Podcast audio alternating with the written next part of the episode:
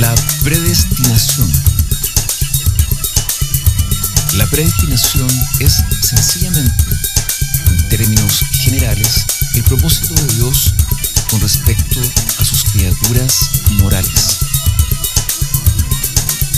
Los objetos de la predestinación. La predestinación, en el sentido más amplio del término, se refiere a todas las criaturas racionales de Dios. Afecta a todos los seres humanos, tanto buenos como malos, no solo en forma colectiva, sino también individual. Hechos 4.28, Romanos 8.29, Efesios 1, 4 al 6. Además, este decreto incluye también los ángeles, buenos y malos. La Biblia no solo habla de santos ángeles, Marco 8, 38 y Levítico 9, 26,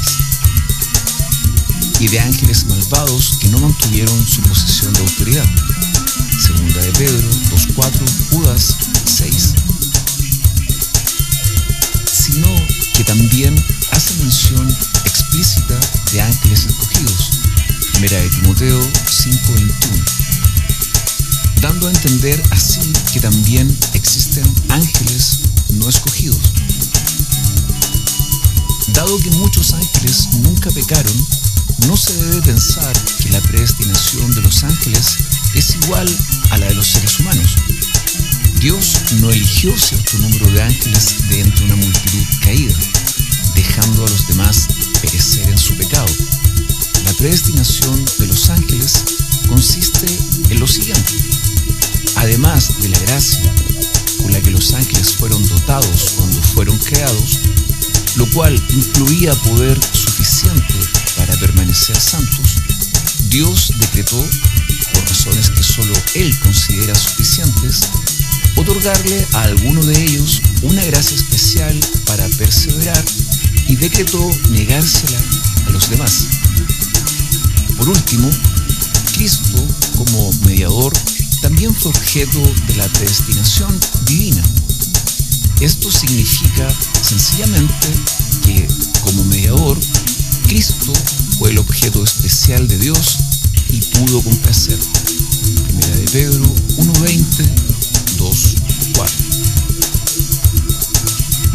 Las dos partes de la predestinación. La predestinación compone de dos partes, la elección y la reprobación. 1. La elección. La Biblia habla de la elección en varios sentidos. La elección de Israel como nación que cumple un servicio especial y también goza de privilegios especiales. Deuteronomio 4:37, 7, 6, 8, 10, 15. La elección de personas en particular para ciertos oficios o servicios especiales. Deuteronomio 18.5, 1 Samuel 10.24. Y la elección de personas para ser hijos de Dios y herederos de la gloria eterna. Mateo 22.14, Romanos 11.5. Primera de Corintios 1.27, 28 y Efesios 1.4. Esta última es la que consideraremos aquí como parte de la predestinación.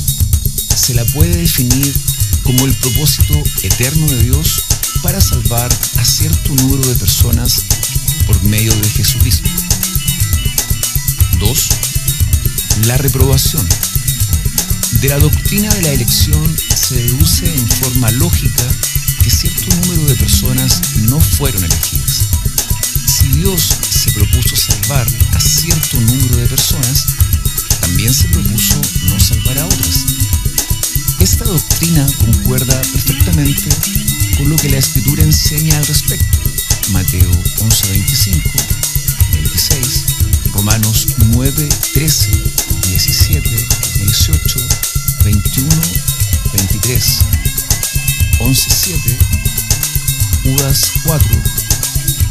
Pedro 2.8.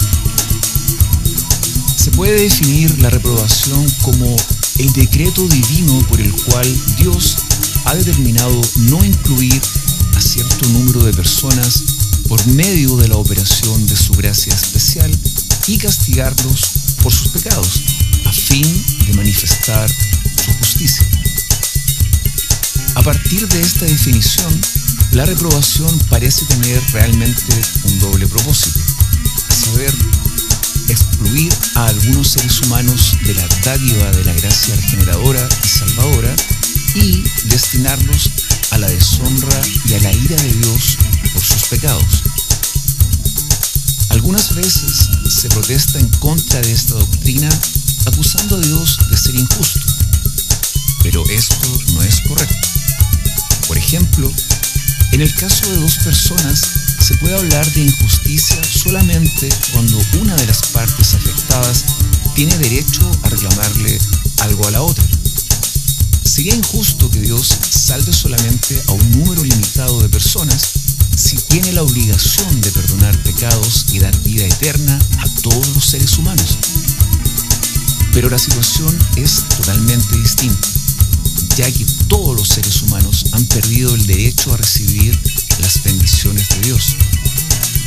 Ningún ser humano tiene el derecho de pedirle cuentas a Dios por haber elegido a algunos y excluido a otros. Dios habría cumplido justicia a la perfección si no hubiera